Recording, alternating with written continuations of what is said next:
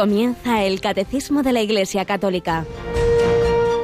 Un programa dirigido por el Padre Luis Fernando de Prada.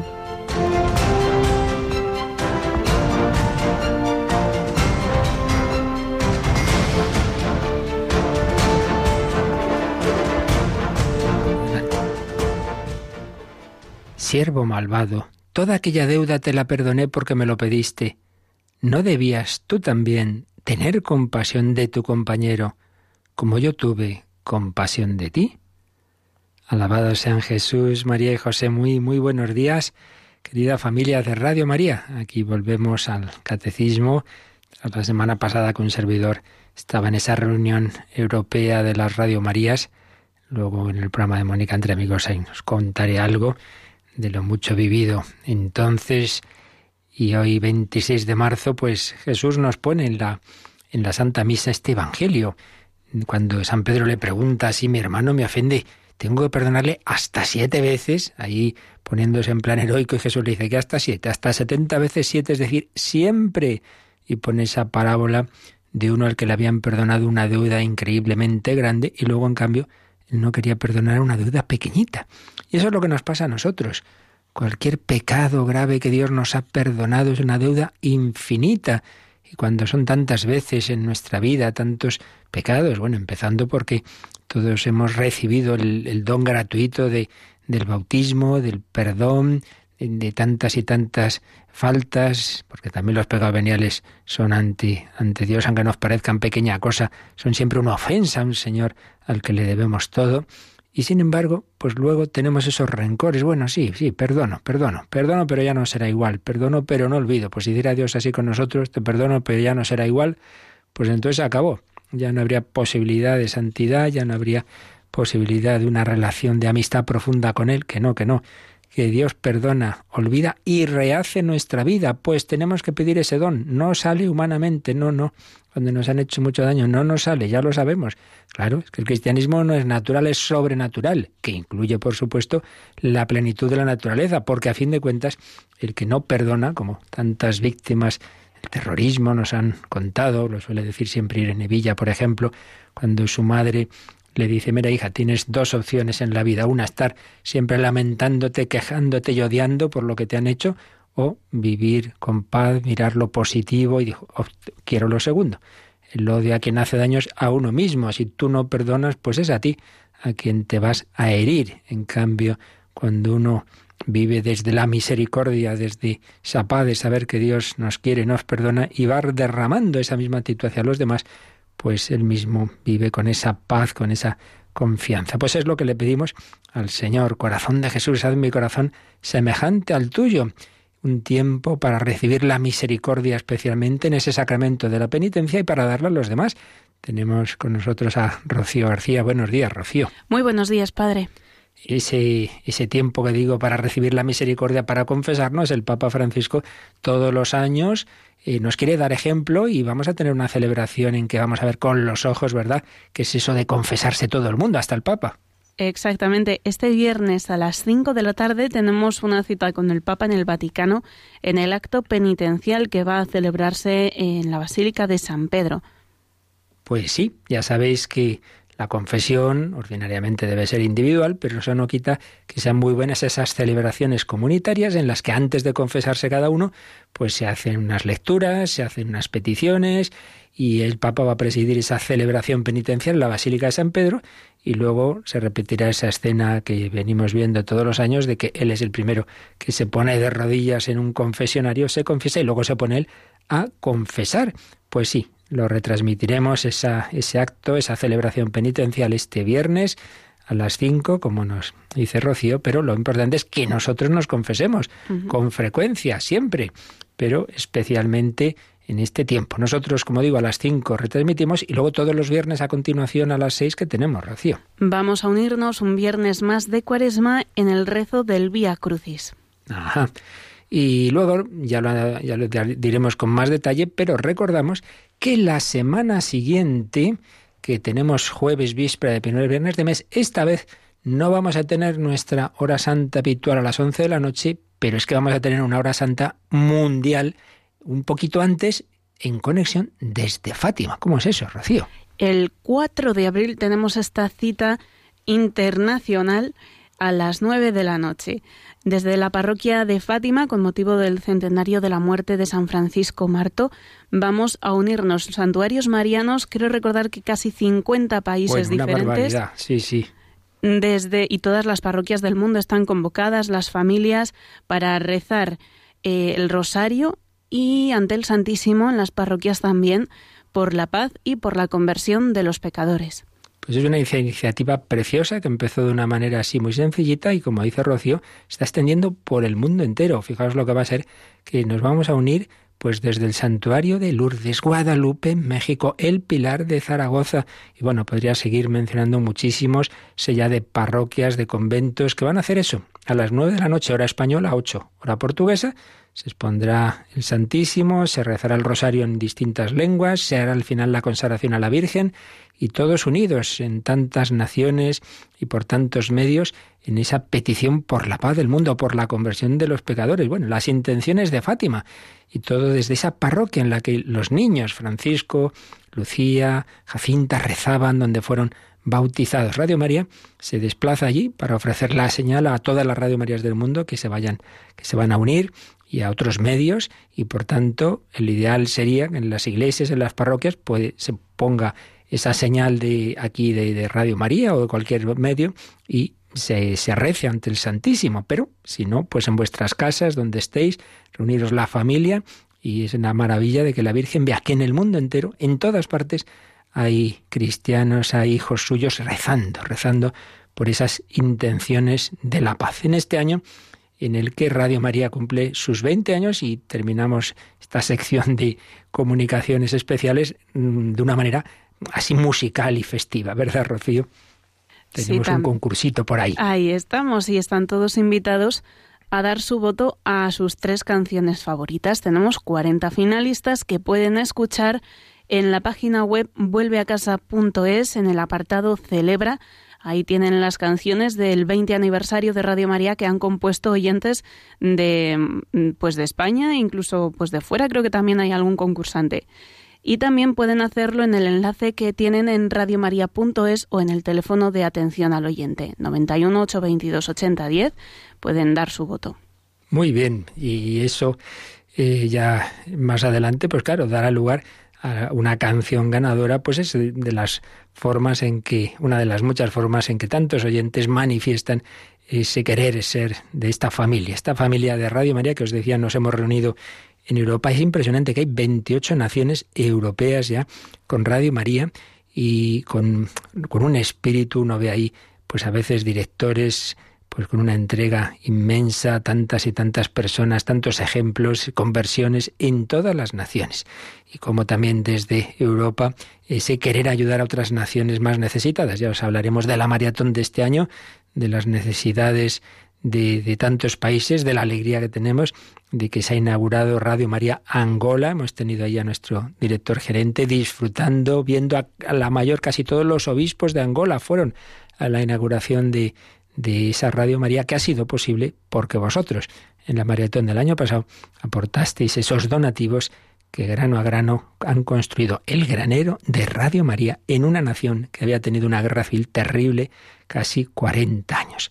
Pues a seguir extendiendo la palabra de Dios, el amor de Cristo, con bajo el manto de María, en oración y recordamos, viernes a las 5, celebración penitencial desde el Vaticano, y el jueves que viene, a las 9 de la noche, no a las 11. Esta vez no, no podremos, por tanto, hacer nuestras peticiones de los oyentes privado, digamos, como algo español, sino que nos unimos a esa hora santa desde Fátima. Pues vamos adelante con esta edición y a seguir recordando, estamos hablando de la vida consagrada aquí los sábados, en entorno al catecismo hemos profundizado el sábado pasado, lo haremos este que viene también, estamos hablando, digo, de la vida consagrada, esa vida que vivió tan heroicamente la Madre Teresa de Calcuta, de la que seguimos recogiendo algunas pinceladas de su vida.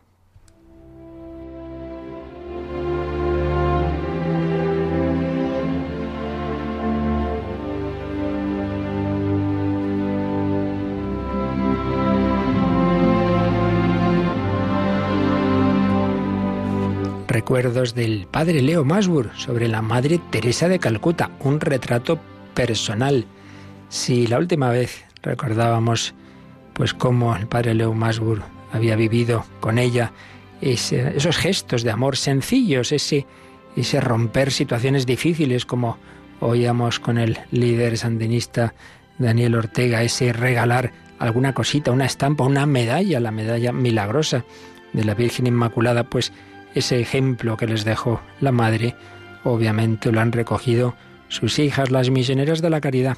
Por eso nos sigue contando el padre Leo Masburg cómo él vio pues esos ejemplos eh, en, en, esas hermanas, en esas misioneras de la caridad, en cosas que nos pueden parecer pequeñas y tontas, pero es que la vida está hecha de esos detalles. Dice que en una ocasión las hermanas que trabajaban en Viena me entregaron un importante paquete, le dijeron, cuidadosamente envuelto, para que lo llevara en un viaje a Nueva York. En el envoltorio habían escrito con una caligrafía muy elaborada, para las hermanas de Nueva York, con amor desde Viena. Cuando lo entregué en Nueva York me enteré de que el importante paquete contenía bombones. Al cabo de unas semanas, en el viaje de vuelta a Viena, vía Washington, las hermanas de la Casa de Washington me entregaron otro importante paquete. Y habían escrito para las hermanas de Viena. Cuando las hermanas de Viena abrieron agradecidas el paquete, yo no podía creer lo que estaba viendo. Era la misma caja de bombones que yo había llevado de Viena a Nueva York. Entre medias se ve que había viajado con amor a Washington y ahora volvía a Viena, atravesando el océano con amor desde Washington. Me quedó claro que el regalo no eran los bombones, el regalo era el amor. El regalo era el amor. Pues sí, se hacían, recibían un regalito decían, no, no, esto se lo mandamos a las de Washington. Las de Washington decían, no, no, esto se lo mandamos a la de Viena. El regalo era el amor. Pues sí, en nuestra vida no te vuelvas loco a ver qué compro, qué dejo de comprar. Lo importante son esos detallitos, aunque sean pequeñitos, hechos con mucho amor.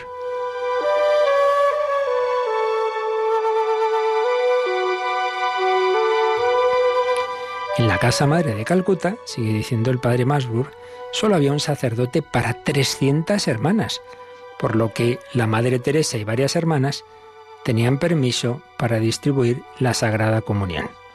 En una ocasión, después de haber prestado este servicio durante la misa, lo tomó como tema de consideración para la meditación de 15 minutos que solía dar a los voluntarios después de la misa.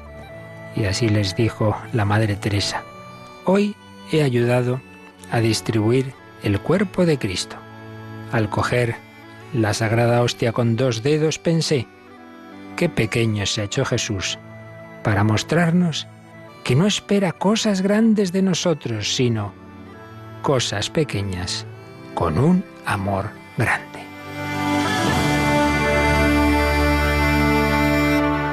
Pues quedémonos para este día con esta enseñanza.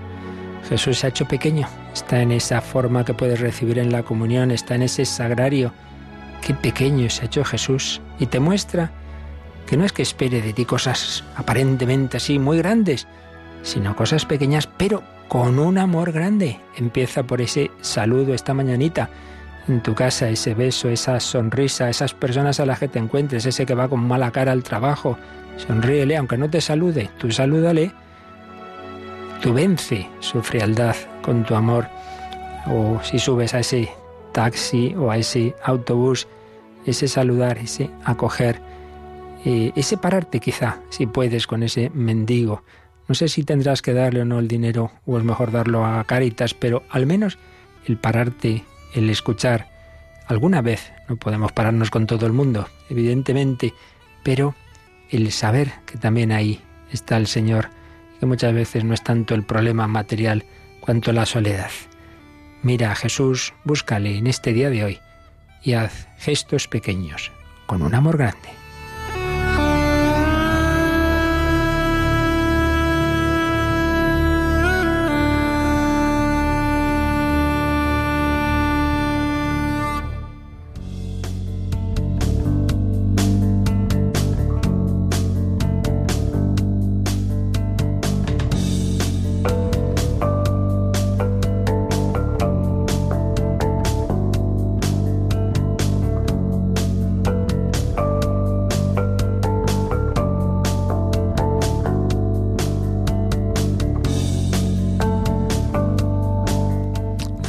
Hacía la Madre Teresa y tantos consagrados y consagradas que a lo largo de la historia han seguido a Jesucristo y han hecho presente, palpable su amor.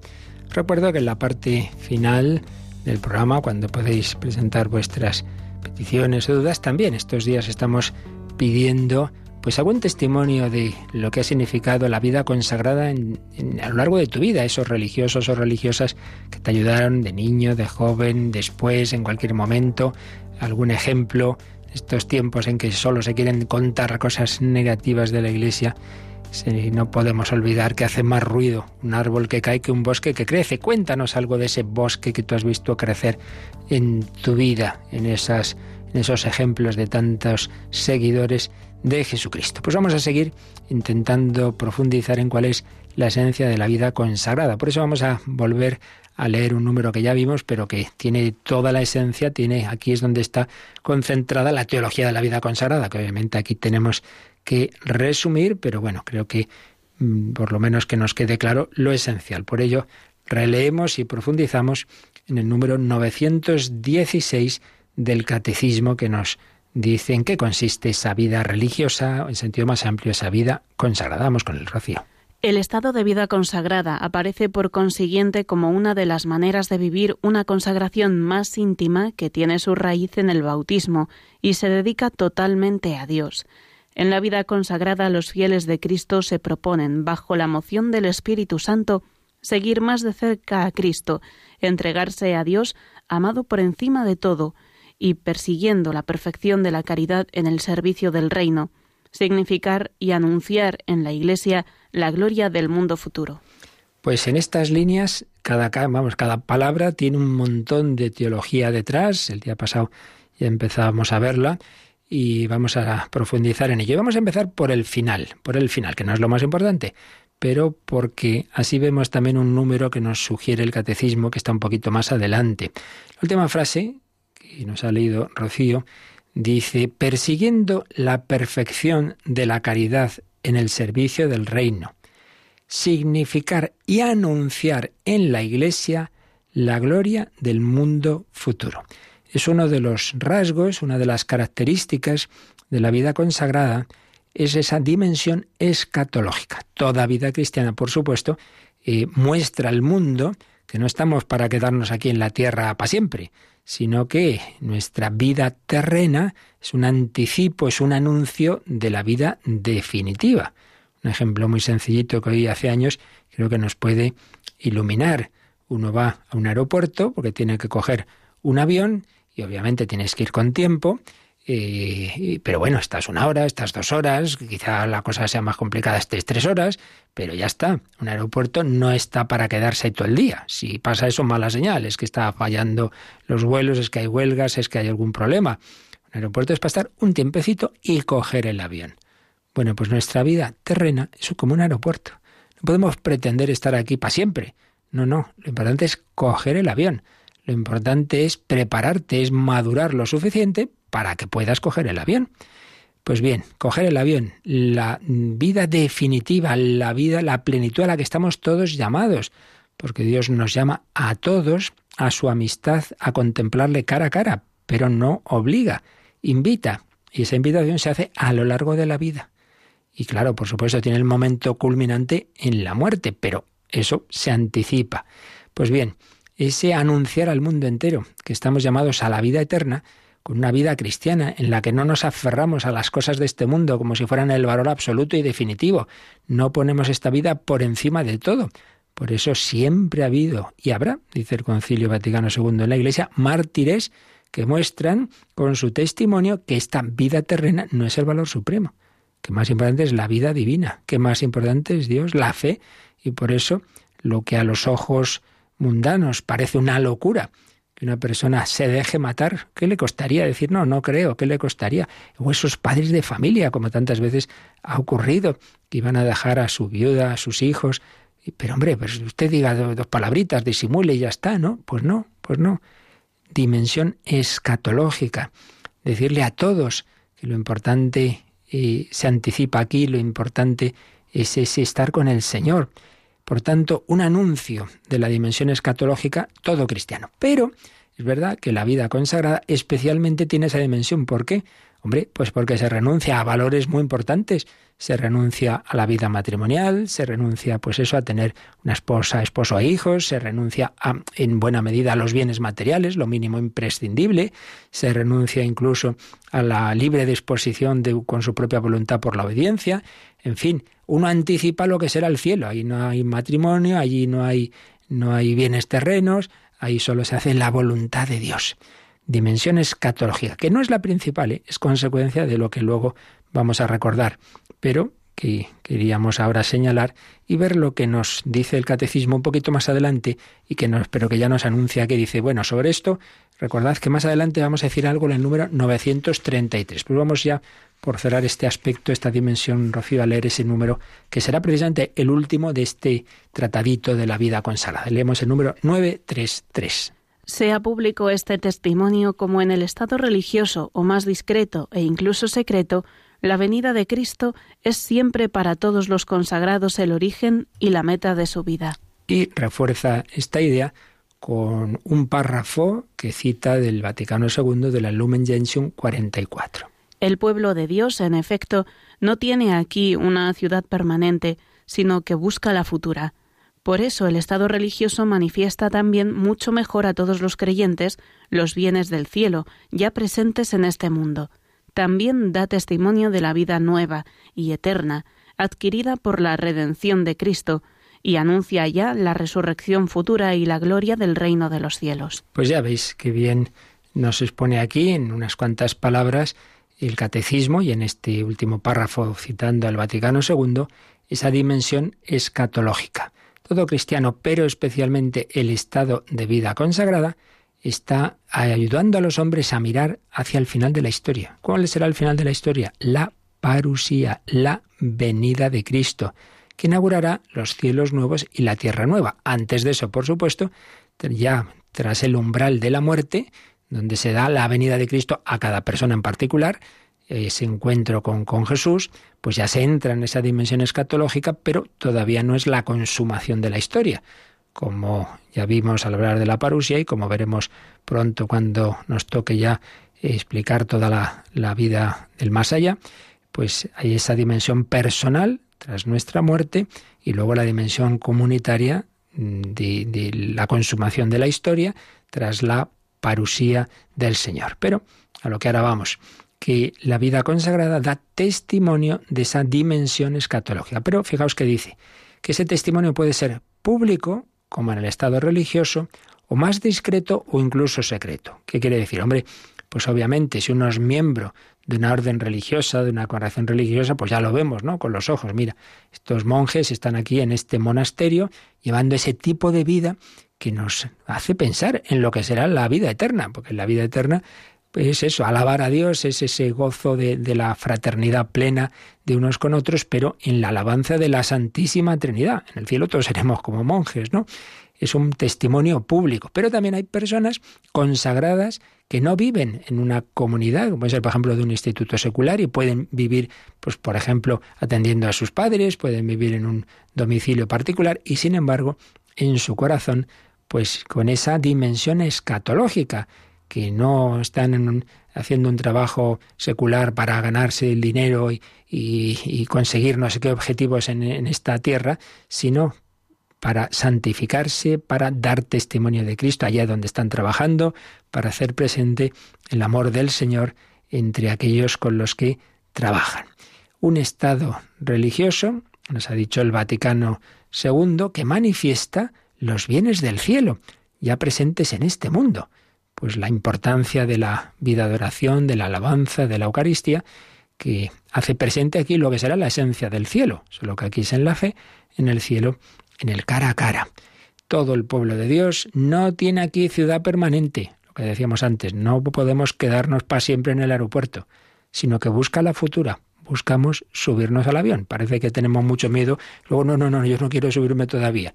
Queremos seguir aquí años y años. Bueno, hombre, pues sí, sí, sí, aquí esto es lo, justito para prepararte. Ya estás preparado, te vas a estar mucho mejor en la vida eterna, a coger el avión. Bueno, pues de eso nos da testimonio el estado de vida consagrada. Dimensión, pues, escatológica. Pero esa dimensión es consecuencia de otros aspectos. La esencia de la vida consagrada no es el dar testimonio. testimonio es, digamos, una consecuencia. La esencia, nos lo ha dicho este número 916, es, como dice el propio nombre, vida consagrada.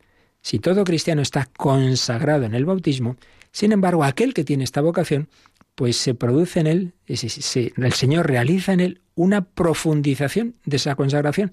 Por eso nos ha dicho el catecismo que es una forma de vivir una consagración más íntima, más íntima acerca más a Dios al que tiene esta vocación, esa consagración que se da pues cuando se consuma todo ese proceso de vida eh, religiosa, eh, de discernimiento, y se llega a los últimos votos, lo que se llama la profesión solemne en la vida religiosa o formas semejantes en otras formas de vida consagrada, en la que no simplemente es un compromiso por parte del que lo hace, no simplemente es un propósito, unos votos que uno hace jurídicamente, no, no, eso es una dimensión, pero de algo que hace Dios. Por eso lo esencial es la acción del Espíritu Santo.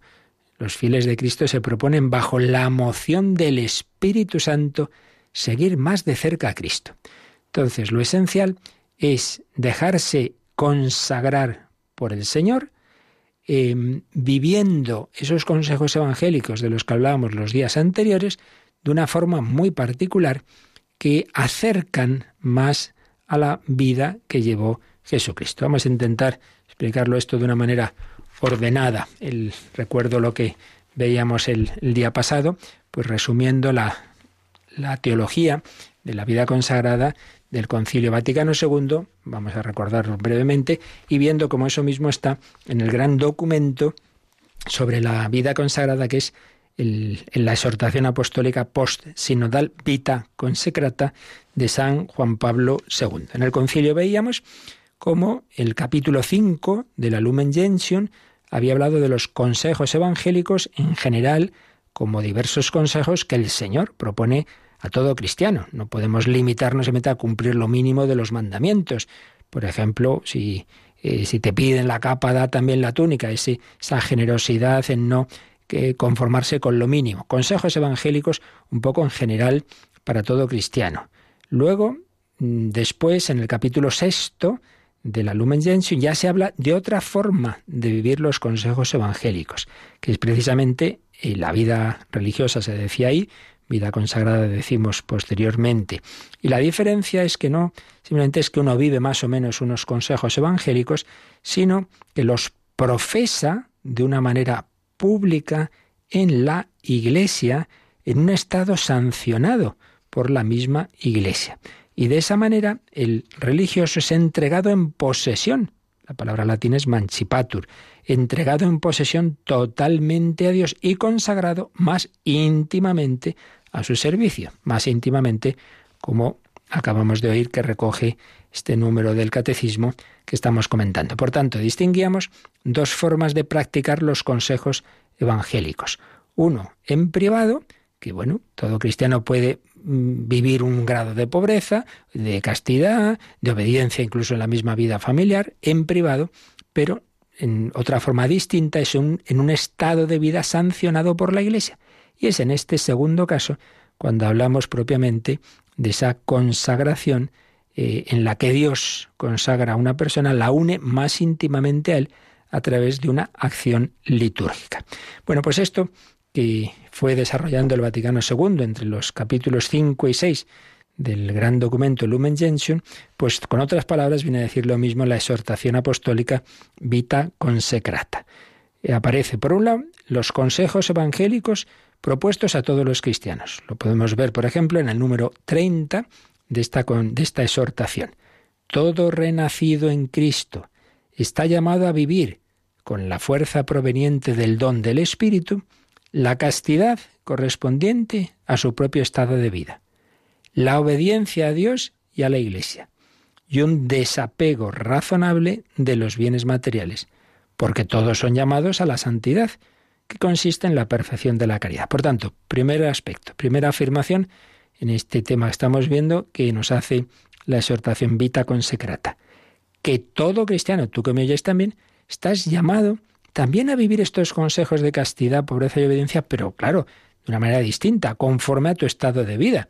Tú estás casado, pues obviamente no será la castidad del religioso, pero, pero hay que vivir la castidad y, y no quedarse en lo mínimo el mandamiento, sino, oye, por ejemplo, en un momento dado, ser consciente de que no es el momento por, por atención a tu esposo o esposa de esa relación más íntima, eh, o a lo mejor pues el hacer ese sacrificio en este momento, la castidad, la obediencia, la mutua obediencia. Oye, a mí me gustaría hacer esto, pero pues mira, prefiero hacer la voluntad del otro.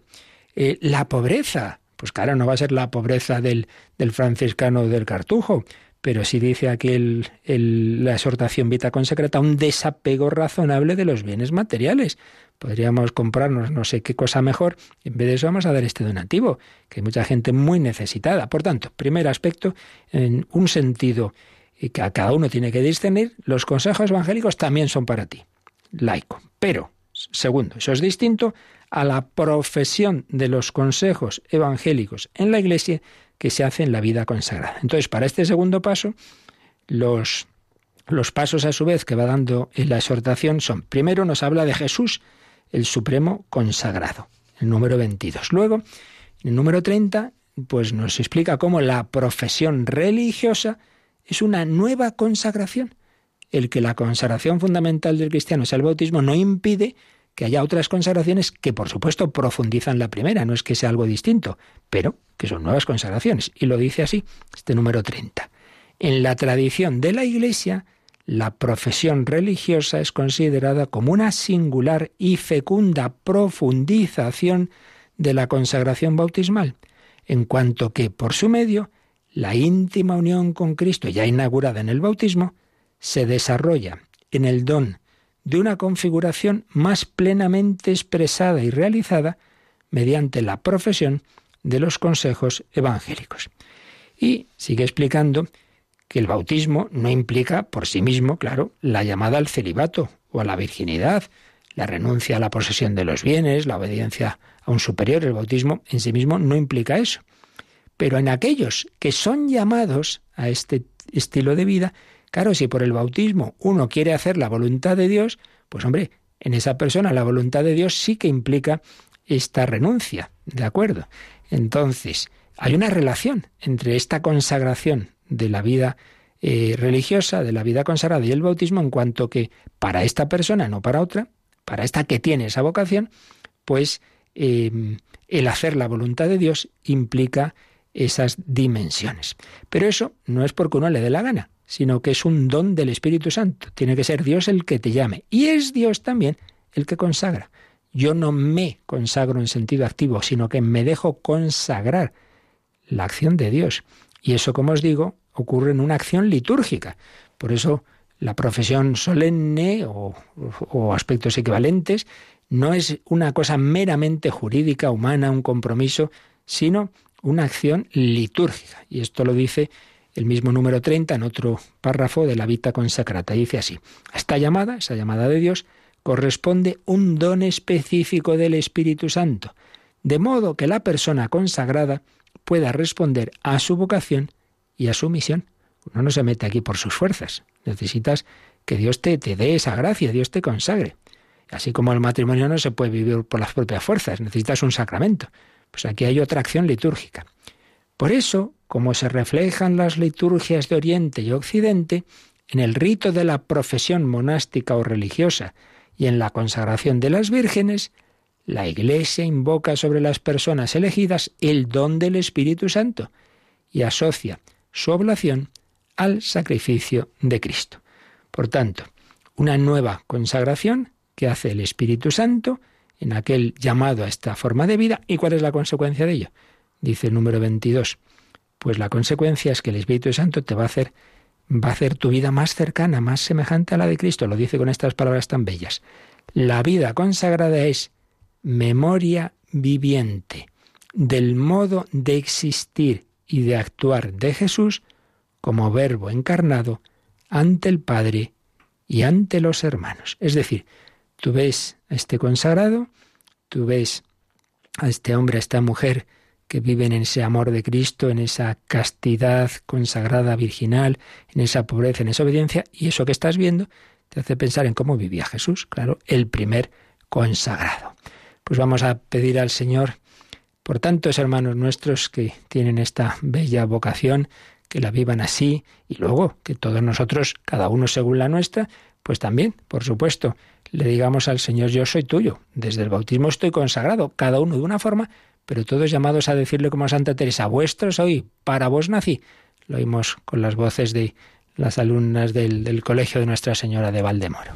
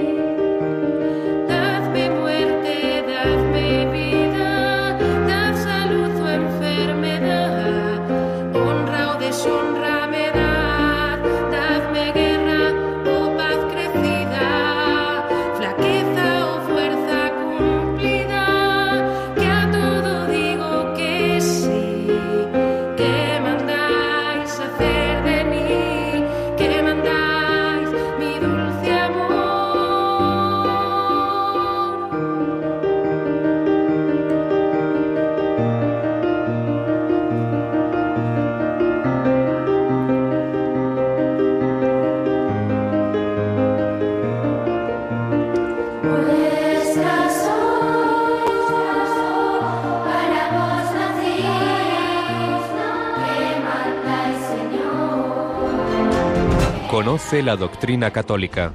Escucha el catecismo de martes a jueves de 8 a 9 de la mañana y los sábados a la misma hora profundizamos en los temas tratados en el programa En torno al catecismo. Vuestra soy, vuestro soy, todo cristiano consagrado, pero aquel llamado a la vida, que llamamos por antonomasia consagrada, pues con una consagración especial más íntima. ¿Y en qué se basa? Bueno, ¿Cuál es el fundamento evangélico? Ya nos preguntábamos cuando empezamos a explicar este estado de vida, que no es una cosa que ha aparecido, una fundación, digamos, de la Iglesia, sino que su fundamento está en el propio Evangelio.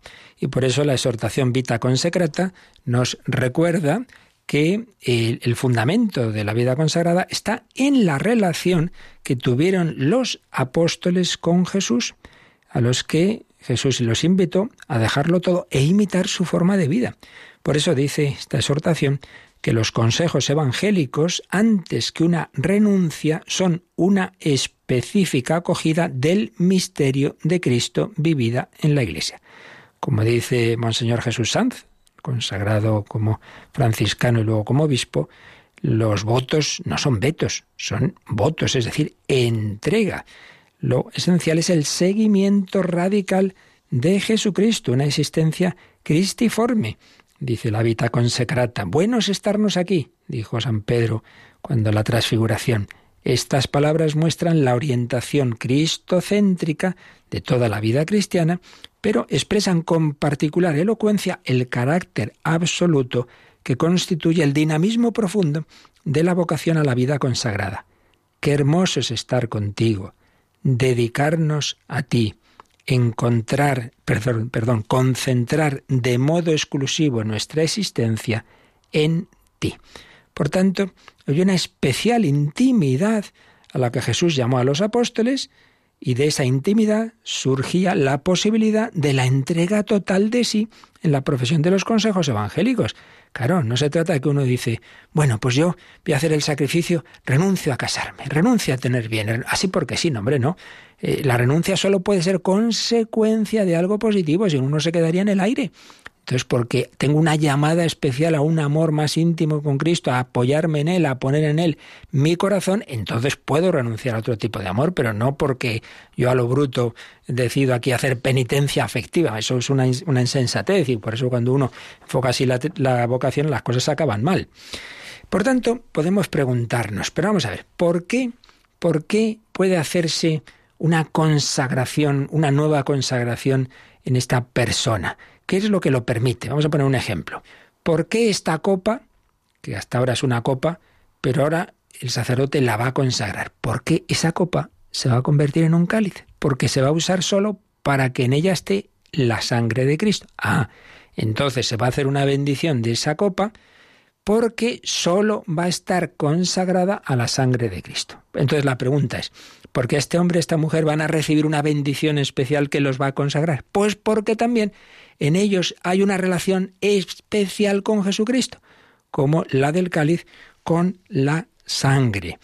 Por eso decíamos que el fundamento evangélico es la relación especial a que fueron llamados los apóstoles con Jesucristo. De ahí que la reflexión teológica del magisterio de la Iglesia, en estos años que se ha profundizado mucho en, la esencia de esta vida, se, se la llame cada vez más vida consagrada, porque es, decía un documento de Pablo VI, la consagración es la base de la vida religiosa. Y San Juan Pablo II decía, la Iglesia piensa en vosotros ante todo como personas consagradas, consagradas a Dios en Jesucristo como propiedad exclusiva, como propiedad exclusiva. Entonces vamos a ver si profundizamos un poquito, poquito aquí lo que nos dé tiempo brevemente, en el concepto de consagración. En un sentido amplio, Consagración es sinónimo de ofrecer, de dedicar. Esta persona se dedica, se consagra al deporte, a su familia, pero no es este el sentido que aquí eh, decimos, sino que en el sentido ya más estricto, sagrado, santo, solo es Dios, lo demás es profano. Entonces, consagrar es hacer sagrado un objeto o una persona. El ejemplo que poníamos de la copa que se convierte en un cáliz consagrado, es decir, hacerlo pasar a la esfera divina, a la pertenencia total y exclusiva a Dios. Es verdad que todas las criaturas, y especialmente el hombre, podemos llamarlas sagradas en cuanto que dependen de Dios, pero son un sentido natural. Pero esto se queda lejos todavía de lo que estamos diciendo, porque Cristo, el consagrado por excelencia, diviniza la naturaleza humana en él, en un proceso de consagración que culmina con su entrada en el cielo, y que nos da esa vida divina a través de la Iglesia, particularmente de la consagración primera y fundamental que es el bautismo. Sin embargo, el que el bautismo sea la consagración fundamental no significa que sea la única. De hecho, está también luego la confirmación, el orden sacerdotal. Bueno, pues también la, mm, profesión que se da en la vida consagrada eh, profundiza la del bautismo. Porque, como decíamos antes, por el bautismo el cristiano se compromete a hacer la voluntad de Dios. Si uno ve que para él la voluntad de Dios es esta vocación, entonces, al seguir su vocación religiosa, no hace sino llevar a cumplimiento su bautismo. Y, repetimos, el fundamento es la cercanía a la que Jesús llama al consagrado. Fijaos que Jesús no llamó, no les dijo a los apóstoles, a ver, os llamo a que hagáis voto de castidad, pobreza y obediencia. No les dice eso. Les dice, os llamo a seguirme seguimiento corporal de Jesucristo, no simplemente en tu casa, en tu corazón, como le dijo al endemoniado Gerasa, ¿os acordáis? No, no, tú no te vienes conmigo, tú anuncia en tu casa y entre los tuyos lo que Dios ha hecho contigo. Ese quería irse con Jesús físicamente, Jesús le dice que no, que él no tiene esa vocación. En cambio, al joven rico que le dice ven conmigo, pues no quiso. Entonces, lo específico es que Jesús llama al seguimiento total diríamos corporal, porque los apóstoles van físicamente con Jesús. Ahora bien, ese seguimiento implica los consejos evangélicos que afectan aspectos radicales de la vida humana. El Señor llama a una entrega personal que implica un amor especial que lleva a poner todo el corazón en solo Cristo. Por eso veíamos que el primer consejo que da sentido a los demás es el de la castidad, porque todo viene de un amor especial de una declaración de amor de Cristo. Yo voy a ser para ti específicamente tu descanso, el descanso de tu corazón. No estás llamado a poner ese descanso en, en, un cónyuge, un esposo, una esposa, sino directamente en mí. Y desde ahí viene lo demás. Yo soy tu riqueza, no necesitas apoyarte en lo material. Yo soy tu libertad, no necesitas aferrarte a tu voluntad, sino pues en esa obediencia. Es una desapropiación total para pasar a ser propiedad de solo Cristo, al servicio de su reino. Por tanto, en el que tiene esta vocación, los consejos evangélicos no son una moderación, que eso todo cristiano está llamado, una moderación en, en, el terreno afectivo, en el terreno material, no, no, sino una desapropiación total, una renuncia radical a uno mismo, pero por el aspecto positivo. Todas las renuncias en la Iglesia son consecuencia de algo positivo, no nos olvidemos nunca. El mundo suele eh, presentar la moral cristiana como, como renuncias, como no es. No, señor, el no es la, consecuencia del sí. No al aborto, no, es sí a la vida. Y así en todo, no al divorcio, no, es sí al amor fiel. Entonces, no a los bienes materiales, no, es que sí a la, a la riqueza en Cristo. No al, al amor que va, el amor, el amor más grande. Entonces, desde esa intimidad, desde ese amor que se daba entre los apóstoles y Cristo y que se da en aquel llamado a la vida consagrada, pues se entiende que haya ese seguimiento, que se consuma, por así decir, en esa profesión en la que Dios da una gracia especial para vivir una cercanía especial que hace presente en la tierra hoy día el modo de vida de Jesús y de la Virgen María. Un modo de vida en castidad, pobreza y obediencia. Bueno, así eh, lo que podríamos estar muchas horas intentando explicar, he intentado resumiros. De todas maneras, ya digo que en el programa en torno al catecismo lo hemos desarrollado un poquito más. El próximo sábado ahí lo tenéis. Y el pasado también ya lo vimos. Y, y, por supuesto en los programas especiales que tenemos en Radio María sobre la vida consagrada. Pero bueno, creo que puede ser suficiente para que ya mañana sigamos con el siguiente número del catecismo con lo que eh, esto que acabamos de ver, la esencia de este estado de vida tan grande que, el Señor ha, ha, iniciado en la Iglesia, pues es esa cercanía de Él, esa consagración que profundiza la del bautismo, ese vivir de esta manera radical la castidad, pobreza y obediencia. Lo dejamos aquí. Y como os decía, pues ahora sí, cualquier duda y por supuesto os pedimos algún testimonio de tu relación con la vida consagrada, pues cómo en tu vida te han ayudado, te han dado ejemplo, pues a un religioso, una religiosa, un consagrado en cualquiera de las formas que hay en la Iglesia. Pues ahora nos lo podéis contar.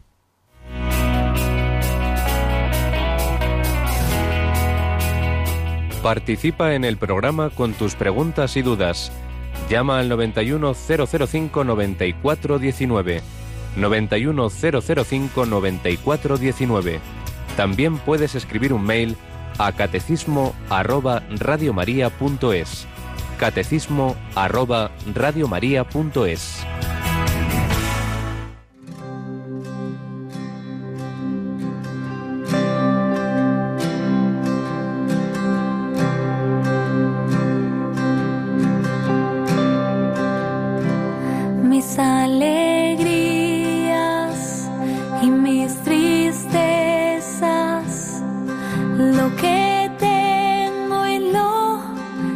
soy, todos mis sueños.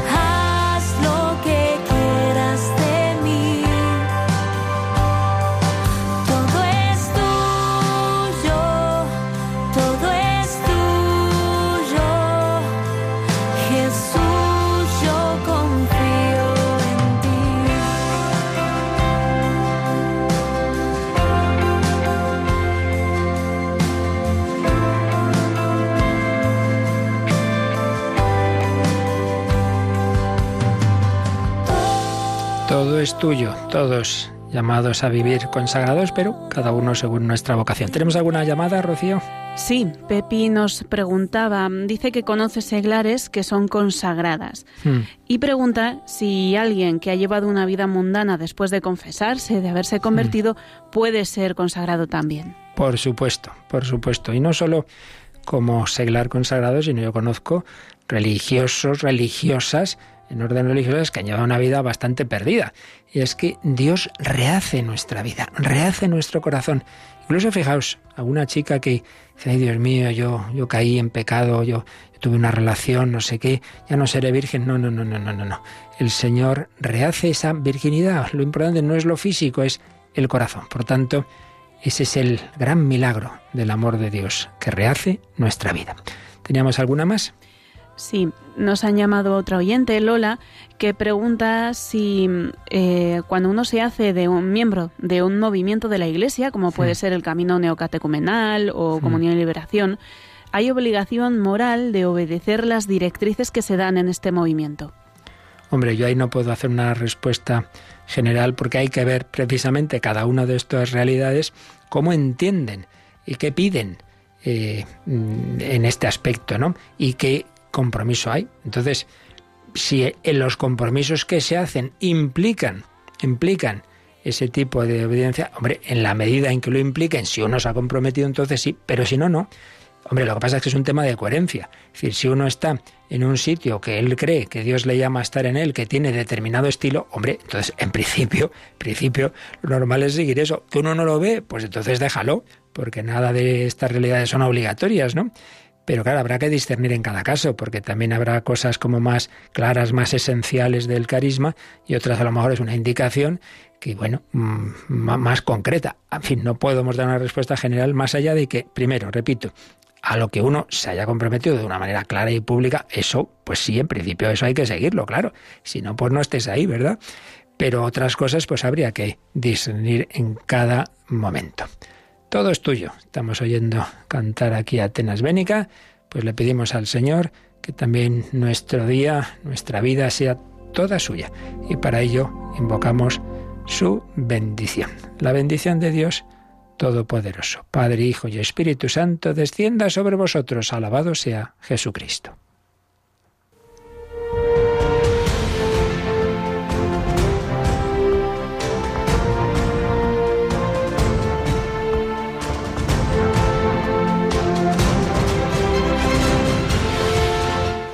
Han escuchado en Radio María el Catecismo de la Iglesia Católica, un programa dirigido por el Padre Luis Fernando de Prada.